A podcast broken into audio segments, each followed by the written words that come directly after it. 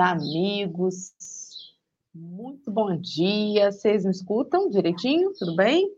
Bom dia para vocês, amigos queridos que estão com a gente aí neste segundo dia de janeiro, começando o ano e mais um café com o Evangelho. Hoje é terça-feira.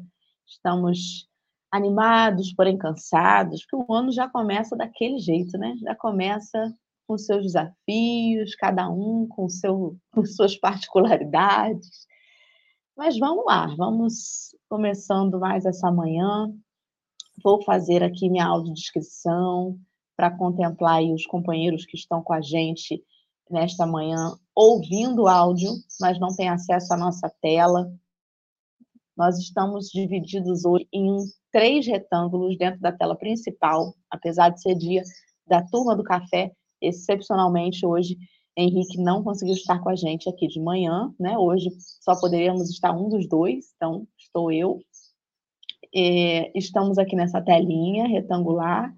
No canto superior esquerdo tem uma tarja rosa com letras pretas, escrito Café com Evangelho, e eu estou abaixo dela. Eu sou a Dora, sou uma mulher branca, estou com os cabelos lisos, com mechas loiras, passando aqui da altura do ombro.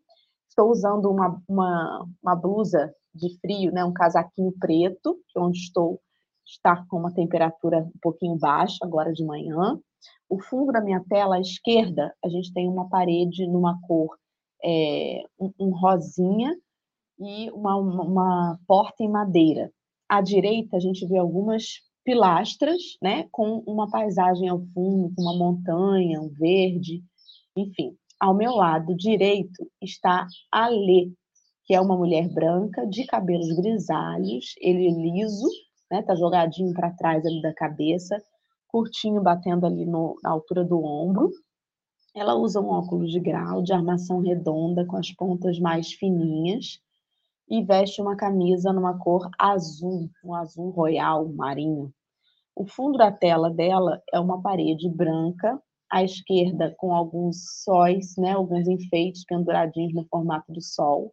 Ao final da tela, é, no cenário dela, tem um semicírculo amarelo, que representa um sol maior, né, bem grande lá atrás, e à direita um armário em madeira. Abaixo de nós está Marcelo Turra, que é um homem branco de cabelos castanhos, curtinhos, ele está com um topetinho ali na frente, alguns fios prateados aparecendo timidamente. Ele usa um óculos de grau de armação redonda, está também usando um headphone preto e uma barba um, com bigodes espessos grisalhos. Marcelo veste uma camisa branca e o fundo da tela dele é uma parede branca com um quadro atrás numa moldura, representando ali uma cesta de flores, uma pintura. Abaixo de nós rola um banner que convida os amigos a curtir, compartilhar e se inscrever nos canais para divulgar a doutrina espírita. Bom dia, Alê. Bom dia, meu povo, bom dia, minha pova. Aí começando mais um ano, começar um ano café com o Evangelho ontem e hoje, turma do café, prenúncio de um bom ano de vida, né? Então a gente já vai aproveitar aqui já que Dorinha hoje está no celular, para ela é mais complicado. Já vai aproveitar dar boas-vindas para os nossos amigos que estão em casa, que estão conosco aqui. É a Patrícia que chegou aqui cedo, esse povo que, olha, é um povo que ninguém se solta a mão de ninguém, né? Tá todo mundo juntinho aqui, como a Rejane, como a Leime, que já chegou, a Dalvinha, a Consuelo, a Maria das Graças também já chegou e ninguém soltou a mão de ninguém durante a madrugada e veio todo mundo juntinho aqui preencher o seu nominho, guardar o seu lugar na fila do Café com o Evangelho. Realmente, começar o café com vocês sempre é maravilhoso, né? O que seria de nós se a gente chegasse aqui no pré-café e não visse o nominho de vocês, visse uma tela em branco? Seria desesperador, né? Então a gente se sente acolhido, a gente se sente preenchido, a gente se sente realmente num grupo de amigos. E é com gratidão que a gente começa essa manhã com vocês aqui, né, Marcelinho? Muito bom dia, querido. É verdade, gente. É uma correria danada que já começou 24. E assim, é, passado né, um depoimento. Como eu não sou uma pessoa preparada para viver duas linhas desta obra que estamos estudando. Não sou uma pessoa preparada. Eu acho que as minhas amigas são preparadas, as, as de cima, né? Porque era tanta complicação que eles resolviam e eu não consigo resolver, às vezes, um café que eu erro a mão. E café de verdade. Então, assim, é, é estudar para viver para um dia, né? Porque esses caras eram muito especiais, assim. Fico vendo como eu, eu me derroto coisas com relógio. É impressionante me dá vontade até de, vezes, não fazer mais, para parar de passar vergonha. Vocês não têm esse problema, né? Graças a Deus. Eu passo vergonha. O tempo inteiro eu falo, meu Deus do céu. Eu acho que eu estou indo e quando eu vejo, eu não saí nem ainda do lugar, não saí da maternidade ainda. Impressionante, né, gente? Impressionante. Impressionante. Bom dia, meninas. Um feliz ano novo. Eu não as vi ontem. Desejo a vocês, as famílias, as nossas famílias, um ano repleto de luz, de harmonia, de força e de coragem, porque 2024 já começou espremendo. Amém. Bom dia, querido. Você falou que erra a mão no café. E às vezes a gente erra a mão no café, no café do evangelho também, né? A gente às vezes, eu, por exemplo, já me equivoquei tantas vezes aqui, já não, nunca tive o desejo de parar de fazer, mas assim, aquela vergonha de falar assim, como que eu vou enfiar a cara no café amanhã? Isso é quase que diariamente. O que é pior, né? Porque a vergonha vem, a gente enfia a cara e pouca coisa muda, mas a gente está vindo. E tá enfiando a cara e tá tentando. E vamos que vamos.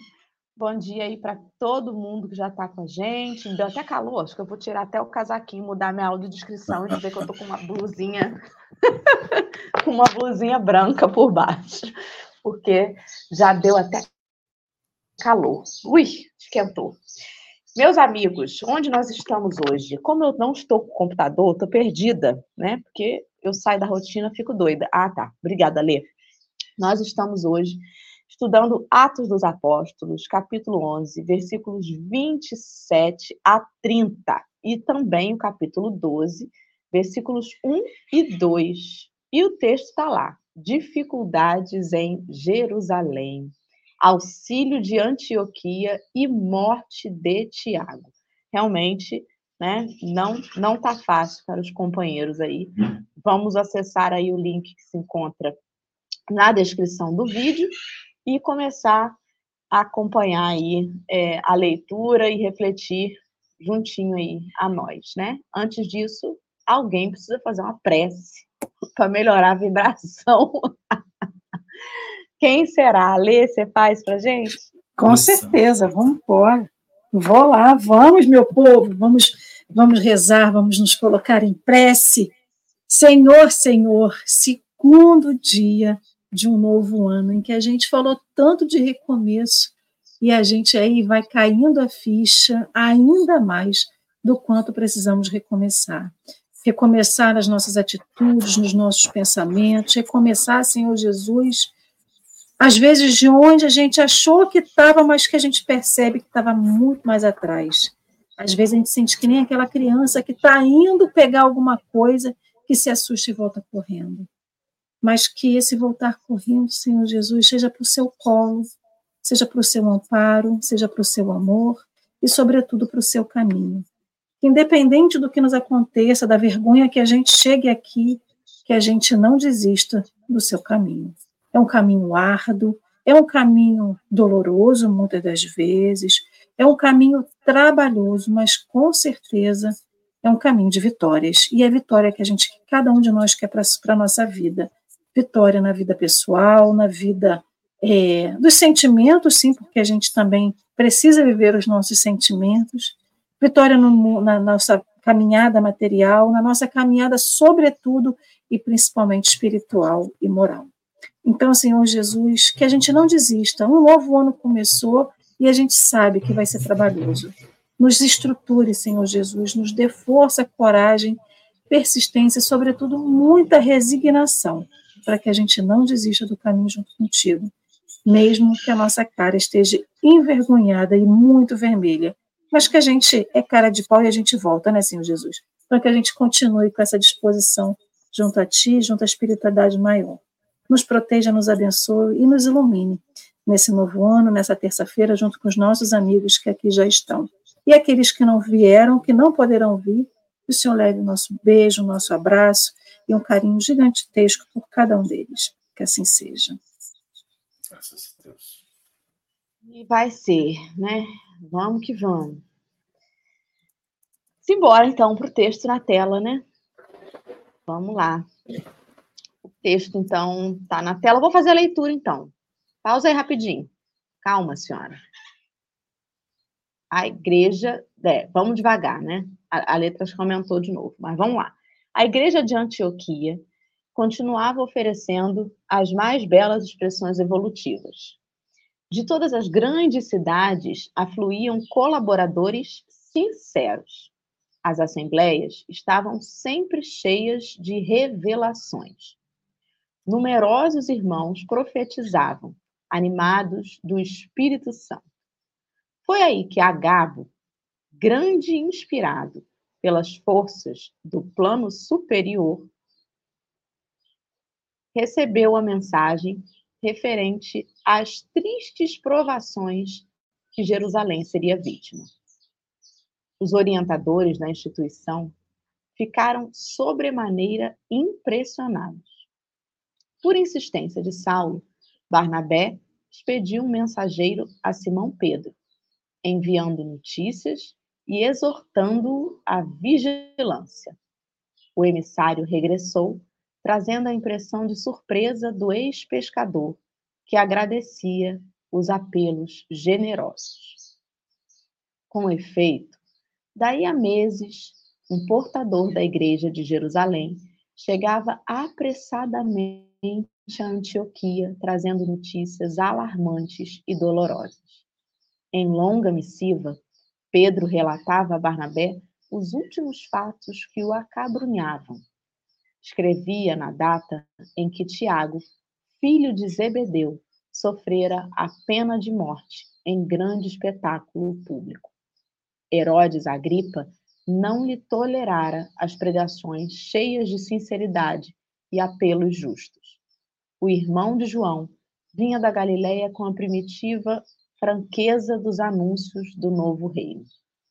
Inadaptado ao convencionalismo farisaico levara muito longe o sentido de suas exortações profundas.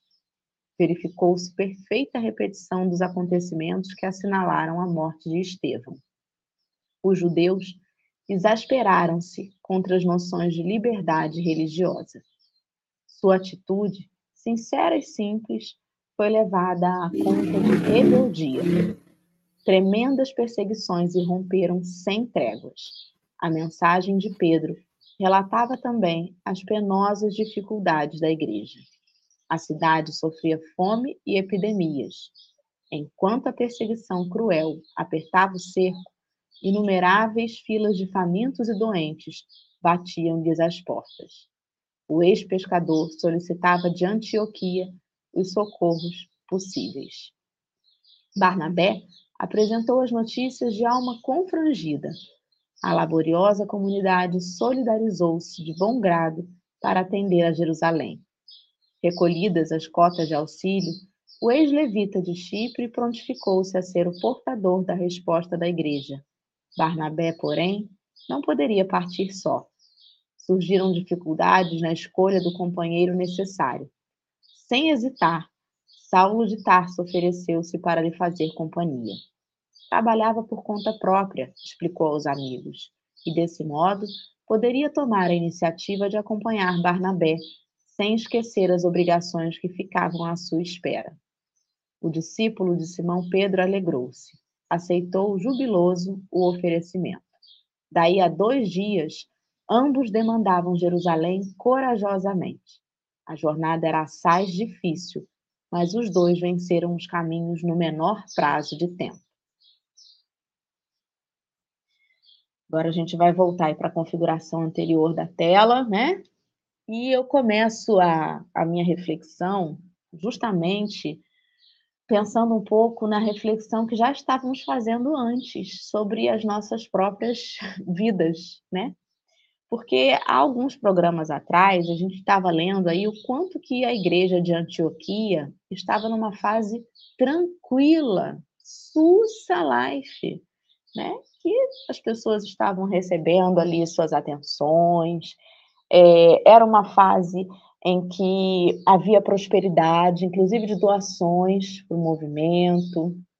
Era uma fase em que os viajantes, né, como Lucas, que recentemente a gente leu sobre ele ter chegado nessa igreja de Antioquia, ter se aproximado de Saulo e ter é, tido aí a inspiração para fazer a identificação dos cristãos. Então, ela estava numa fase tranquila, e, de repente, é, a gente percebe que eles tiveram aí o baque dessa notícia tão impactante, né? Que deixou todo mundo, meu Deus, e agora? Como é que vai ser? E a gente recorda daquela frase que tinha na cabeceira de Chico dizendo que vai passar. Os dias de maré mansa, de tranquilidade, eles têm a sua razão de ser. Não é para dar um refresco para a gente, porque a gente não veio para a encarnação para ter momentos de refresco. Os momentos de maré mansa, eles são muito importantes para que a gente faça o que Saulo fez. Ele não pôde assumir a tribuna, ele ficou ali nas tendas, né? fazendo seus estudos numa para um menor número de pessoas, começando a fazer o acolhimento fraterno que tanto ensina né, o sujeito. E aquela fase de tranquilidade que a igreja de Antioquia viveu, nas últimas leituras que a gente fez, ela não foi para dar refresco, ela foi para dar o elemento, o alimento necessário para preparar os indivíduos para a nova fase que viria, com essa notícia tão pesada, né, da perseguição que começou a acontecer, do desencarne desse companheiro, do Tiago. E, e só aí eu já fico pensando, é, Marcelo, não sei, a gente não se falou nesses últimos dias, né? Como é que está aí a, o furacão que te pegou nesse 2024, né? Por aqui a gente também já teve os nossos desafios, mas eu fico pensando também nos dias em que estávamos os, os quatro no Sana, tomando um cafezinho, olhando a, a maritaca que gritava, né? E como que a gente precisava também daqueles momentos, porque outros momentos viriam.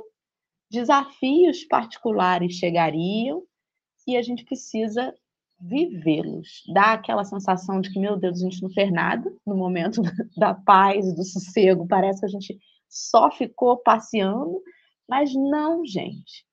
Como Saulo, a gente estava ali nas nossas pequenas tendas, aprendendo a teoria, reforçando os ensinamentos, e a hora do desafio vem para todo mundo. Será que o pessoal lá de Antioquia também não estremeceu na base? Será que eles também não falaram, e agora? vamos dar um passo para trás não vamos meter a cara, não. Tanto é que teve a discussão ali para saber quem que iria, quem que vai. E Saulo levantou e falou: Eu vou. Mas tinham companheiros ali né, em Antioquia há mais tempo que Saulo. Tinham companheiros ali que viram quando Saulo chegou que participaram da discussão de ele entra, ele não entra. E no momento do testemunho, foi Saulo que falou: Não, eu vou com Barnabé. Eu vou, já vivi os dias de tranquilidade aqui, já aproveitei nesses dias e agora eu vou. Né? Então, tem momentos em que a gente pode escolher. Eu vou, eu não vou. Tem outros que você não tem escolha, não. Você vai. Vai com medo, mas vai. E vai, gente, tem que ir. E graças a Deus tiveram os dias de paz na Antioquia de cada um de nós, porque sempre tem, porque os dias de desafio eles chegam e a gente tem que levantar e ir, né? Tem que ter um Barnabé com a gente, às vezes a gente olha para um lado, para o outro, fala, cadê meu Barnabé? Mas sempre está ali também, né? E a gente tem que ir. É claro que eu não estou querendo comparar a gente a Saulo, porque, como o Marcelo falou, a gente não faz duas linhas desse texto, né? Mas é proporcionalmente, trazendo para a vida, para o cadinho de cada um, é a hora da gente ir, levantar e falar: Jerusalém está pegando fogo, eu tenho que ir, né? Ale, querida, você está na fase de Antioquia ou de Jerusalém pegando fogo? Eu estou pegando fogo sempre, não só pegando, como exalando fogo, né? E é o pior. Mas o que eu estava aqui pesquisando e que eu achei muito curioso foi sobre a disponibilidade de Saulo. Curiosa que só fui pesquisar qual que é a distância entre Antioquia e Jerusalém. Achei aqui 425 quilômetros. Gente, 425 quilômetros, você sabe quanto que é isso? É longe para burro. É muito longe. Sem dizer que eles iam a pé, não tinha bicicleta, não tinha carro, não tinha charrete, não tinha nada. E aí eu fico pensando essa disponibilidade em servir que Saulo tinha. É, você começou a, a sua reflexão falando justamente sobre a energia e a sinergia, essa harmonia que existia na igreja de Antioquia, não só materialmente, porque os que lá estavam tinham, né, como comer, tinham alimento, tinham seu trabalho, tanto que em alguns estudos anteriores as pessoas, Emmanuel fala assim, as pessoas trabalhavam com disposição durante o dia na certeza da noite poderem se reunir. Né? Então, eles estavam com uma vida, vamos dizer assim, harmoniosa. Por mais que tivesse alguns fogos ao longo do caminho, eles conseguiam estar harmonizados. E Saulo não estava, naquele momento, como ele gostaria de estar, em cima, né? que nem o antigo rabino, falando, é, pregando de uma forma intensiva, tanto que dizia que ele sempre era o último a se manifestar ele sempre ele aprendeu a guardar, né? E nesse momento aqui, em que muitos se calaram, disseram assim, né? Quando Barnabé perguntou: "Quem é que vai comigo?", enquanto muitos se recolhiam, eu teria medo de, de dizer assim: "Eu vou contigo", por causa da distância, porque já era sabido qual era a distância. Já era sabido que era muitos dias de caminhada, né? E num lugar que era quente, gente. Quente, passava por muitos lugares muito inóspitos, que não tinha tanta abundância assim de coisas pelo caminho, né? E aí eu fico pensando, e essa disponibilidade em servir? Saulo não falava sempre que ele queria, ele falava quando podia. Trabalhava como tecelão, ou seja, podia trabalhar de qualquer lugar em que ele pudesse levar os seus equipamentos, levar as suas, as suas coisas, e estar pronto para o trabalho, mas esse homem estava sempre pronto para o trabalho. Não tinha tempo ruim, não tinha sol, não tinha chuva, não tinha neve, não tinha mau humor, não tinha fogo que o impedisse de trabalhar. E como que ele se dispõe ao trabalho. Isso é o que mais me chamou a atenção nessa parte, porque era assim, a igreja de Jerusalém estava passando por muitos problemas, né? É, Tiago é assassinado, Tiago é perseguido, e olha que Tiago era ali o que mais se aproximava, né, do, do, que eles entendiam, né, pela lei, daquelas pessoas que atendiam a lei, a lei de Moisés, aquele que seguia e que trouxe a lei de Moisés para dentro da igreja de Jerusalém, e onde era o epicentro da pregação dos apóstolos. Quem diria, né? Ó, a gente muitas vezes fala assim, nossa, casa Marcelo, Marcelo, um grande orador espírita, palestrante, a casa dele deve ser super harmoniosa. Tem Marcelo lá, a casa dele está supimpa. E aí a gente fala assim, nossa, Suave Caminho, Dora, Henrique está na Suave Caminho? Não, a Suave Caminho está assim, redondinha. Então a gente acredita, muitas das vezes, pelas pessoas que ali estão, e a gente julga, né, identifica as pessoas como se elas fossem algo que não mudasse sempre, ou que não tivesse problemas, como se fosse ali, a gente formata a vida das pessoas e acha que onde elas estão não tem problema. E muitas pessoas podiam acreditar assim: Simão Pedro está na casa do caminho? João, Tiago, o outro Tiago, não, está tudo harmonizado, está tudo assim, ó. É, como que é? Está tranquilo, está favorável. E não estava, porque não é sobre estar tranquilo e favorável aonde essas pessoas estão, e sim aonde estão desafios e questões que elas precisam viver, né? E ali a gente tem que lembrar que Jerusalém foi onde Jesus foi, né? Onde aconteceu tudo com Jesus. Então assim, a energia ainda pairava lá, como a gente ainda vê ainda reverberações até hoje da, da desarmonia que há naquele lugar, né? Então, é, esse, esse fogo que naturalmente arde dentro de nós, ele é o fogo da vida. Eu vejo muito como o fogo da vida, né? Mas como é que a gente canaliza esse fogo? A gente quer ser que nem o dragão que cospe fogo e taca fogo em todo mundo, né? Que vem e nos incomoda, ou a gente canaliza o fogo para realmente alimentar o que precisa estar quente, né? Comida fria nem sempre é gostosa. Tem comida, a gente precisa assar a comida para que ela fique saborosa, né? Então a gente precisa do fogo como um alimentador da energia que a gente tem dentro da gente, né? E aí, na verdade, a Herodes, a gripa ali vem e pega esse fogo e desarmoniza mais uma vez. Tiago pegava aquele fogo que deveria alimentar e canaliza ele para uma outra, para uma outra, para uma outra vertente. Então eu fiquei pensando é sobre esse fogo que está dentro de nós e que deveria alimentar a nossa vida com o trabalho e a gente quer esfriar ele porque a gente tem medo do que vem pela frente desses 425 quilômetros que a gente tem que andar com alguém ou com alguém e que a gente se nega a andar, né? E aí, Marcelo? Vamos andar? Não, essa mensagem me chama tanta coisa. Em primeiro lugar, essa sensação de oásis que não é definitivo, Dora, você estava abordando inicialmente, né? É bom, mas não, não é para sempre. Vai passar. E também, quando for ruim, não é ruim para sempre. Vai passar. Vai passar. Tudo vai passar, né? Então, é, a, igreja de Antioquia era esse oásis. Mas bacana é que, mesmo dentro daquela harmonia, daquela beleza, daquela coisa Centro Espírita dos Sonhos, da Igreja dos Sonhos, os avisos da realidade chegavam do mundo espiritual, porque o mundo espiritual dizia ali: Jerusalém não está bem. Jerusalém é como se Jerusalém estivesse se armando contra vocês, contra o que a gente faz aqui. Então isso é muito maluco, porque você está dentro de um lugar de paz, de harmonia, de tudo, sabe? E de repente ali de dentro vem a notícia: vai ficar ruim, vai ficar pior. E no fundo, talvez eu, talvez eu não, eu com certeza dizer, está tudo bem, então eu vou ficar por aqui. Não, eles estão saindo. É muito doido, os caras eram muito malucos, tipo assim, não, então nós vamos para lá. Tiago é assassinado irmão de João, morto, porque falava o, seu sentimento.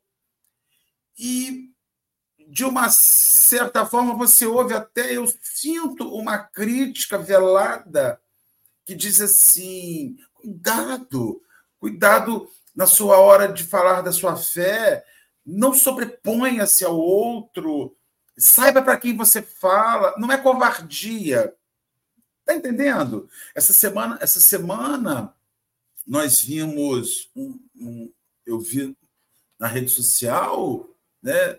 A rede social mais horrorosa que tem, que é o, o, o Twitter, mas eu, como sou uma pessoa horrorosa, eu sigo o Twitter, né? eu faço parte do Twitter. Eu vi um religioso que entra dentro de um templo de outra religião e desafia o, o líder daquela religião a fazer um procedimento nele. E aquilo, é, assim, ah, mas eu acredito na minha manifestação de fé, mas eu vou lá e invado. E se aquele homem leva uma surra ali dentro, se aquele homem morre ali dentro, iria sinalizar assim a, a fragilidade humana daquelas pessoas? mas o culpado seria a religião, no final das contas, quando são homens com homens, né? Então, assim, é, essa obra, esse momento, me, me, diz assim: olha, o mundo espiritual manifesto em Antioquia, um mundo sublime que faz essa igreja ser diferente, ele não existe para impedir as suas lutas. Ele não existe para afastar de você os sofrimentos, mas ele existe para fazer o alerta a vocês, num bom momento, que coisas ruins estão se preparando por acontecer. Tenham coragem e vão. Então, assim, é, eu me vejo como humano, como ser que está inserido numa sociedade, que eu busco ainda as igrejas para respirar. E eu quero, na minha ilusão, que o mundo seja aquilo, e não é. O mundo é Jerusalém. Infelizmente, o século XXI, o mundo ainda é Jerusalém pegando fogo. O mundo não é Antioquia. Há alguns momentos que os trabalhadores de Jesus é a minha Antioquia, que a SESC é a Antioquia de vocês. A gente faz uma celebração de fim de ano, a gente faz uma festa, confraterniza com os amigos. É tão legal, sem ser a evangelização, as crianças todas felizes, uma vontade de chorar, uma emoção, um mundo espiritual ali, aquilo é Antioquia. Mas, ao mesmo tempo, quando você sai, é Jerusalém pegando fogo aqui fora. A cidade está pegando fogo. As coisas estão pedindo. As pessoas zombam da religião. As pessoas zombam de espiritualização. E aí, quem tem que levantar, sair e fazer algo, mal comparando, é a gente. Né? Sem, é, tem que ir. Então, tem hora que quando você, eu, eu me vejo, né, me vejo hoje num momento específico de, de auxiliar uma, um amor da vida, e tem horas que faz tudo para esse auxílio ser mais difícil. Eu falo, meu Deus do céu, é impressionante. E aí você, você mas isso, eu falo assim, mas essa pessoa, não, não é essa pessoa. É o Jerusalém dentro da gente. Porque as pessoas são. A natureza humana é assim. A natureza humana não quer facilitar para ninguém. O mundo espiritual facilita. Mas a natureza humana não facilita. Aí você, de repente, você faz uma viagem e diz assim: mamãe, vem. Não, vou não, vou ficar aqui. Aí você viaja com remorso, você não consegue encontrar felicidade, às vezes, no percurso, porque Jerusalém está te culpando o tempo inteiro, porque você está tentando encontrar Antioquia.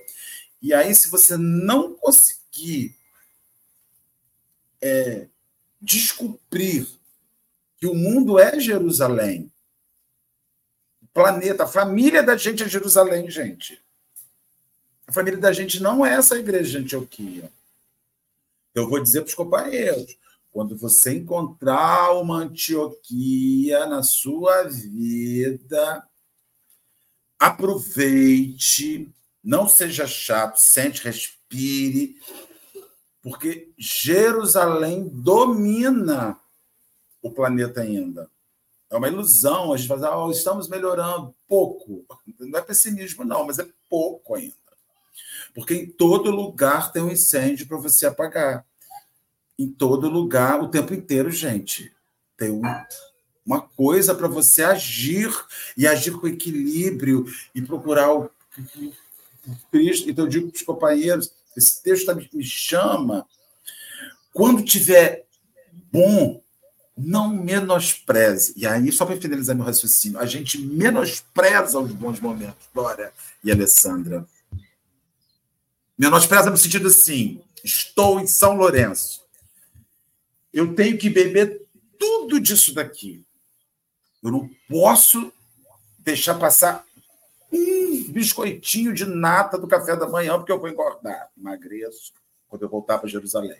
Eu vou comer todos. Entendeu? A gente não pode, a gente não, a gente não pode se dar o luxo de menosprezar a Antioquia, porque é nesse estado que a gente vai encontrar. Quantas vezes eu menosprezei minhas horas boas de sono? Eu as perdi tem um mês. Né? Então, nunca mais. Também tem uma coisa. Nunca mais. Se eu conseguir algum dia na minha vida retomar, eu já estou até na dúvida, se eu chegar em Antioquia algum dia de novo, querida, vai ser um, vou, vou, começar a comprar até caixa de vela para acender. Ninguém te segura. Engraçado, Marcela, que a sua fala, sabe que me trouxe? A gente tem momentos de Antioquia e de Jerusalém. A gente vive achando que não merece ir para Antioquia e que só merece estar em Jerusalém nessa confusão toda, né? E quando a gente está em Antioquia, não é nem a questão da culpa, é de não se sentir merecedor. Então, assim, sempre oscilar entre os dois. A gente sempre vai estar flutuando entre os dois. Porque por mais que Jerusalém esteja ali, Antioquia também está. Porque se o mundo hoje é Jerusalém, a gente tem momento de Antioquia na nossa vida. E aí a gente diz que a gente não merece, porque a gente, como que pode eu estar no mundo de provas e expiações, vivendo o que eu vivo, necessitando viver o que vivo, eu vou viver no mundo de Antioquia? Eu vou viver em Antioquia como? Nessa harmonia toda? sim, a gente não se sente merecedor, e acho que é pior do que a culpa. Porque a gente, às vezes, mesmo com culpa, vai. Agora, quando a gente acha que não é merecedor, nada faz a gente viver, né? Dorinha. É, eu estava pensando várias coisas ao mesmo tempo, inclusive acabei de descobrir que adorei acompanhar o café com o Kindle, porque aqui eu consigo marcar o que eu tentava fazer pelo computador e que não dava, aqui eu consigo marcar para poder comentar as coisas que vão suscitando, né, na cabeça. Descobrindo as tecnologias. Quatro anos depois do Café com o Evangelho. Mas, enfim, é, eu fiquei na cabeça é, pensando em Herodes Agripa, que não tolerou as pregações de sinceridade de Tiago, né? Já é uma característica de Herodes. Você sabe que existiam vários Herodes, né? É, inclusive, o Antipas também não tolerou João Batista, né? Na verdade, ele até gostava de João Batista, mas aí rolou aquela parada lá com a Salomé, e eu queria dançar com a cabeça dele na bandeja e tal. E aí a materialidade falou mais alto, os interesses dele do mundo falaram mais alto, e ele sentou lá a cabeça de João Batista. E o Agripa é a mesma coisa. Herodes Agripa não tolerar a sinceridade de Tiago é, fala um pouco também sobre todo, todos nós temos um pouco de cada um desses personagens em determinado momento. Porque tem hora que a gente não quer ouvir falar sobre a espiritualidade. A gente perde um pouco a noção de Antioquia na nossa vida, porque a gente confunde Antioquia com uma vida confortável materialmente. Se eu tivesse sido uma das cinco vencedoras da Mega da Virada, ah, meu bem, eu estaria em Antioquia. não, gente, não. Haveria sinais. Haveria... Não é esse pão agora comendo. Manhã cedo, puro. Esse não ia ser o sinal. Mas então, a gente acha que materialmente é, se tiver tudo bom, tudo confortável, tudo sobrando, Antioquia está aí. E não é sobre isso. Essa Antioquia da qual a gente fala é um estado de espírito. E as pessoas presas nesse conforto que a matéria algumas vezes oferece, um conforto de você ter uma posição social em que as pessoas te admiram, um conforto de ter é, o que você quiser comer, para onde você quiser ir, onde você quiser entrar. Isso tudo dá uma falsa sensação de uma Antioquia. E quando a gente é chamado, né, a espiritualidade chama a gente para a realidade, a gente corta cabeças. A gente não quer ouvir. Né? Os adolescentes em geral, nós que já fomos adolescentes, quantas vezes, né? a gente ouvia os mais velhos falarem alguma coisa, o que, que a gente tinha vontade de fazer? De ignorar. Né? Aquele tio chato da rede social falando para você ter juízo, ah, eu vou silenciar ele. Corta a cabeça dele na rede social, silencio, bloqueio. A gente é meio Herodes ainda, porque a gente também tem o nosso apego à matéria. A gente também confunde a nossa Antioquia com a materialidade confortável, joinha. E olha que coisa louca. Quando ele falou que, sem hesitar, Saulo de Tarso ofereceu-se para lhe fazer companhia, Saulo de Tarso havia entendido que a Antioquia não era aquele lugar material, aquela igreja, aquele templo que ele estava ali, que se ele ficasse, ele estaria protegido daquela Jerusalém. Por que, que ele não hesitou?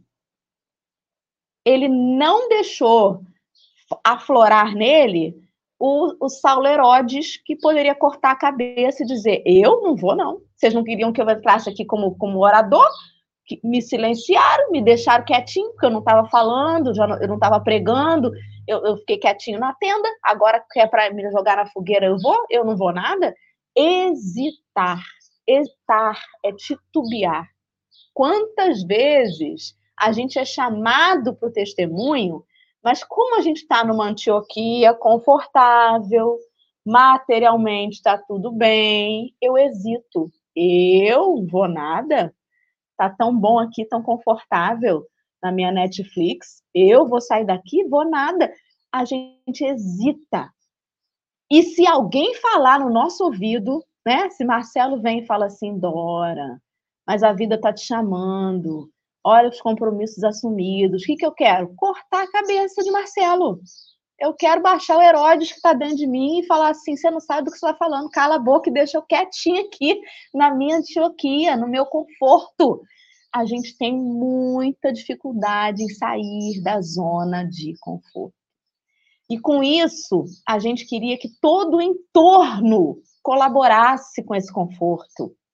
Minha vida ia ser tão melhor, gente, se a Alessandra, que convive comigo, falasse mais baixo, se a Alessandra, que convive comigo, não fosse pirracenta, se ela ouvisse os meus conselhos. A Alessandra está acabando com a minha Antioquia, quer cortar a cabeça dela. A gente quer sair cortando a cabeça das pessoas que nos lembram que Jerusalém está ardendo em fogo. A gente não quer ver Jerusalém ardendo em fogo. Eu quero saber que as minhas cinco dezenas foram premiadas na Mega Sena. O que tiver pegando fogo lá, e se alguém ficar me lembrando que tem alguém passando fome enquanto eu estou andando de arte, eu quero cortar a cabeça desse sujeito. Eu não quero ouvir isso. Me deixa viver minha Antioquia em paz, sem culpa. A rainha de copas. Exatamente. E aí é sobre hesitar. O quanto que a gente hesita viver o evangelho com medo de perder Antioquia. O sujeito está pedindo ajuda na estrada e você fala, eu? E se eu parar ele me assaltar e me levar meu iPhone 15? Eu não vou perder minha Antioquia. Vou perder minha Antioquia para ajudar essa pessoa. Eu não sei nem se essa pessoa se é um golpe ou se não é. A gente hesita, porque a gente tem medo de perder a nossa falsa Antioquia.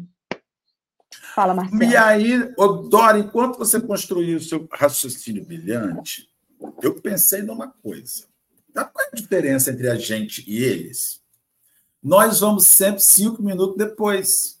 Eles vão sempre cinco minutos antes. Eles conseguem abrir mão do conforto sem expulsão. A gente precisa ser expulso. A gente precisa. A gente tá, você reparou que a gente está sempre esperando um aviso? Eles vão antes do aviso eles. Jerusalém vai explodir, então vão para lá. Não, já sabemos o recado. A diferença entre a gente, entre eu, eu, a culpa é minha. Entre eu e esses caras, é que esses caras vão sempre cinco minutos antes. Eles chegam antes e a gente só chega depois. Ou seja, o que é o antes e o depois dentro de uma figura de linguagem? Eu quase preciso ser expulso eu preciso passar por um problema para eu acordar. eu preciso é, viver uma situação incontrolável para eu entender que eu não controlo. Eles não. Eles estão sempre se antecipando, e isso, de repente, é a grande diferença entre os sábios e os não sábios. O sábio se antecipa. Por quê? Porque ele sabe que é inevitável. Então, se é inevitável, vamos enquanto nós podemos controlar. Porque a gente espera, não vai melhorar. Eu morei uma ocasião em Bom Jesus de Itapapuana. Morei em Itapapuana, cidade do, do, do Noroeste Fluminense. Antes de eu mudar para cá, em 78, nós tivemos uma grande enchente em Bom Jesus. Bom Jesus tem o rio Itapapuana, e ele sobe assim, rapidamente, em um, dois dias, sobe oito metros e vem para a rua. Eu morava numa rua que tinha uma vala no, no, final da rua, e da vala na casa da gente, tinha umas dez casas. Quer dizer, começou a chover, alagou a primeira casa. Não vai chegar aqui. Alagou a segunda casa. Não, não vai chegar aqui. Se chegar aqui, Bom Jesus afunda. Alagou a terceira casa. Depois de três dias, estávamos nós com a Defesa Civil tirando os mortos dentro de casa e a casa, a água chegou lá em casa. Bom Jesus não alagou. Ou melhor, Bom Jesus não submergiu. Eu fiquei um mês desalojado. Não desabrigado, porque tínhamos para onde ir. Mas fiquei um mês com água dentro de casa. A gente ia dentro de casa de barco. Já peguei, minha casa já teve um metro e meio de água dentro. E peguei, sei o que, que é isso. Aí a casa depois quase foi, foi, foi, foi desabada. Então, não, não vai chegar aqui. A gente é assim. Não, isso aqui não chega aqui. Não, não chega e chega. Quando a Covid explodiu na China, ih, lá na China. Que isso, gente? Dois meses depois, estava em lockdown, o mundo. Então, a gente precisa ficar alerta e se antecipar. Se a gente tivesse todo mundo usado máscara dois meses antes da Covid chegar aqui, se a gente tivesse preparado para aquilo, quando já, como já estavam dizendo, sugerimos que higienize as mãos. Nada, tudo daquilo foi avisado. Você não sabia de alguma coisa daquele negócio? Você sabia de tudo. Então a gente, não, aqui não chega. O que é isso? Tá maluco? Se chegar aqui, o mundo acaba. Chegou. Então a gente não consegue se entender. Não, a gente não se antecipa nada. A gente só chega atrasado nos encontros. Nos encontros com, principalmente nos encontros com Cristo. E esses apóstolos aí, eles eram ante... Ó, Jerusalém começou, então vamos para lá antes que a coisa exploda. Eles não esperavam a, a, o sinédrio bater na porta da igreja de Antioquia. Eles iam para cima. Isso é uma. É, além de uma coragem ensandecida, é de uma sabedoria alucinante, porque você consegue controlar melhor o início você consegue compreender o que está se desenvolvendo. Você já parou para pensar que a gente só chega vendido nos problemas, que eles já estão enormes.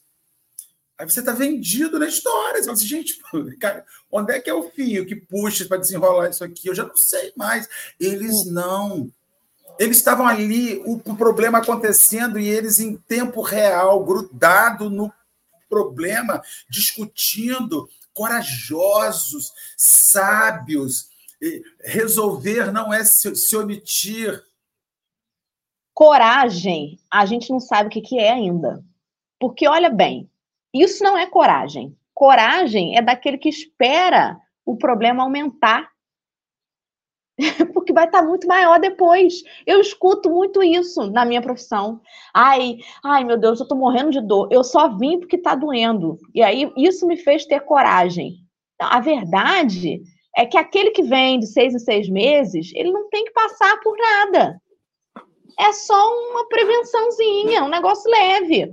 O sujeito precisa ter muita coragem para esperar o negócio dar ruim, aí resolver agir. É o inverso, Marcelo. É o inverso. Parece que a gente a gente acha que, que é muito corajoso se antecipar, mas a gente é que tem que despender uma coragem imensa para encarar quando a coisa der ruim. Por que não ir antes? Você falou agora brilhantemente. Por que não ir antes? Nem tenho mais o que considerar. Estou aqui pensando quanto que eu estou atrasada. Mas, Ale, querida, faça as suas considerações aí finais, por favor. Então, antes, quando a gente começa a ler o texto, a gente vê né, que é uma coisa que era muito impressionante, a gente já discorreu bastante sobre isso, que era sobre a igreja de Antioquia está ali, né, ela estava oferecendo as mais belas expressões evolutivas. De todas as grandes cidades afluíam colaboradores sinceros e as, as assembleias estavam sempre cheias de revelações. Então, a gente está discorrendo sobre a disponibilidade pelo trabalho, não esperar, mas a gente percebe aqui o quanto eles estavam sendo preparados sem eles perceberem. Então, assim, tudo que acontecia em Antioquia, eles estavam sendo preparados para o que estava por vir. E eles sabiam o que estava por vir? Não. Então, assim, ela não estava em harmonia só porque ela era a, a casa escolhida, o, a cidade escolhida, porque era Saulo e Bernabé, eh, Saulo e Barnabé que estavam lá, não era pelas pessoas que estavam lá, não era pela cidade em si, mas era pela necessidade que aquelas saúde, que aquelas pessoas que ali estavam estavam sendo preparadas. Então a gente percebe que aonde nós estamos, nós sempre estamos sendo preparados para o que está por vir, seja para uma Jerusalém ou até para uma Antioquia. Porque o fato de eles estarem sendo preparados, estarem vivendo num lugar com harmonia, com revelação, com tudo aquilo que eles estavam vivendo, com amparo espiritual de uma forma muito explícita, né? Porque acabava sendo muito explícita pelas comunicações mediúnicas que eles recebiam, mas eles não estavam com isso inertes.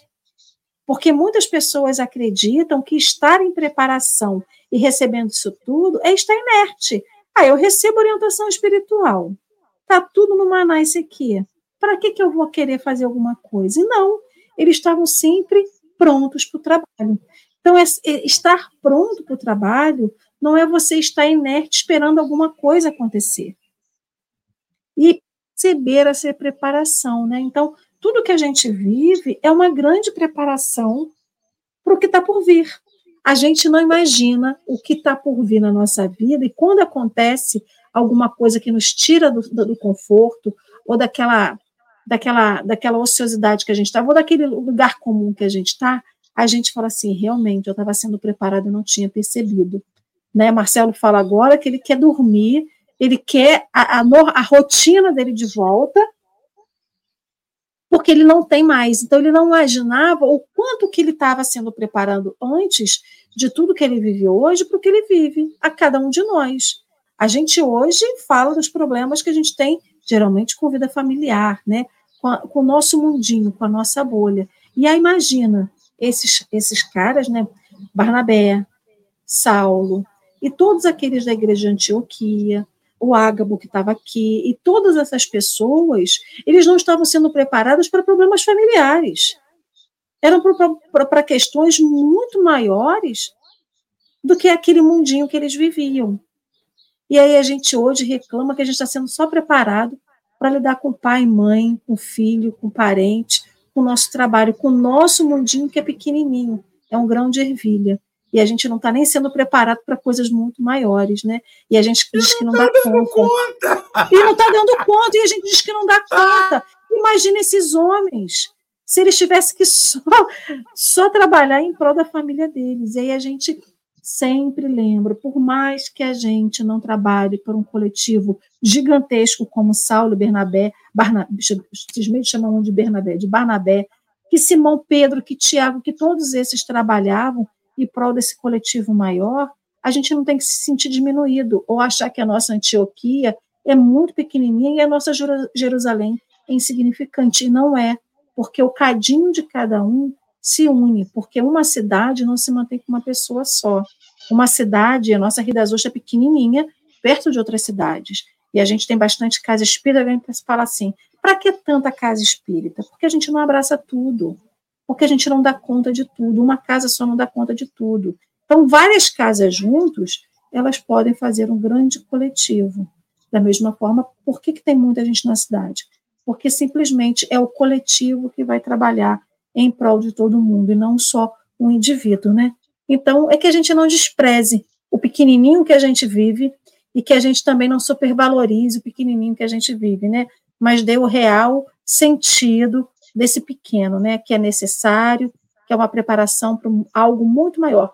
Hoje a nossa vida é constituída das preparações que a gente fez em vidas pretéritas. E a gente poderia dizer assim: nossa, eu nunca farei isso. Da mesma forma que a gente vive hoje. A gente não tem noção do que a gente vai viver em outras vidas.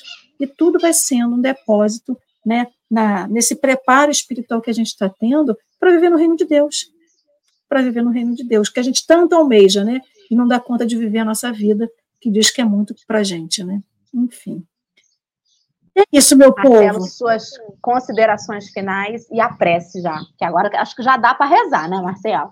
Ah, nossa senhora, eu quero agradecer imensamente a sessão de psicoterapia com os apóstolos, com as discípulas de Jesus aí de cima, né? As, as nossas discípulas, as nossas irmãzinhas de caminhada, porque elas resgatam, de fato, a verdade é que eu vejo que a modernização social nos causou um retrocesso existencial sem tamanho Quanto mais a tecnologia chega, mais ela nos deixou preguiçosos. Nós desaprendemos a combater. Impressionante. Antigamente, 425 quilômetros, vamos. Pega calça sandália e vamos. Né? Hoje, para consertar um dente em Rio das Ostras, eu achava que eu estava precisando renovar o passaporte. Lembra, Dora? Lembra, Dora? Ai, Dora, pelo amor de Deus, é muito longe. É muito longe, Dora. Ai, Dora, que distância, pelo Você entende, Dora? E Dora fingindo que entendia. Claro, eu entendo, realmente é longe. Trinta e poucos quilômetros, 40 quilômetros. Então, de carro, ar-condicionado, a gente ficou. A, a, a modernização da sociedade desencadeou uma preguiça. Não tem outra palavra não conheço outra palavra. É preguiça. O ser humano hoje ele tem preguiça. Porque ele tem que, ele tem que lutar hoje entre fazer o bem ou a Netflix. Ele tem que lutar hoje entre socorrer o próximo e o PS5. Ele tem que lutar hoje entre ajudar o irmão ou ficar deitado, com ar ligado, descansando de tarde. Veja, veja o que, que a modernização ela criou na gente. Ela criou, ela botou na nossa vida necessidades totalmente de, sem sentido.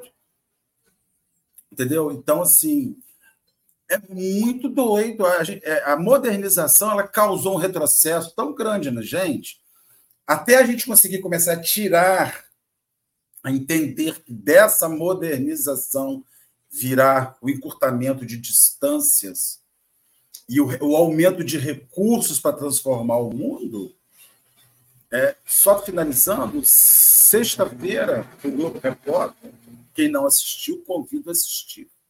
Foi um programa que o Ernesto Palha fez sobre, sobre 30 anos que ele vai para a Groenlândia, o Ártico. E ele vem dizendo o quanto o encurtamento das viagens de neve está acontecendo. Na primeira vez que ele foi, ele viajou 1.500 quilômetros por neve. Dessa última vez, 30 anos depois, aquela que seria a primeira parada que ele fez na primeira viagem, já não foi mais a primeira parada, foi o ponto final. Porque tudo para frente já descongelou. Aí você fala assim, nossa, ninguém sabe.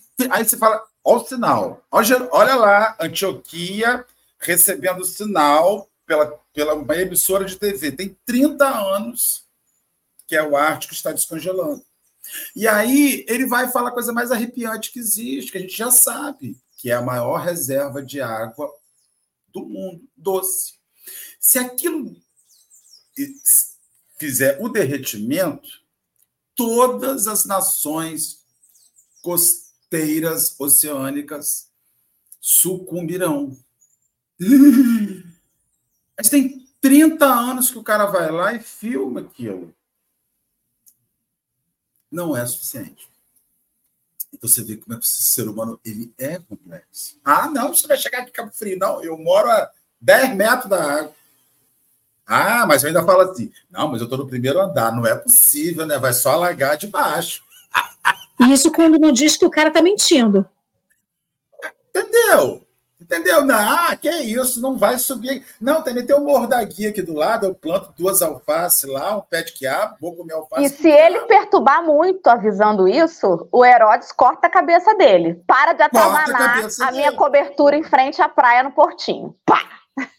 Nós tivemos isso na Lagoa de Marambaia, no Rio de Janeiro, uma pesquisadora da UFRJ começou a dizer do excesso de esgoto lançado, os peixes contaminados e os pescadores estão vendendo peixes cancerígenos.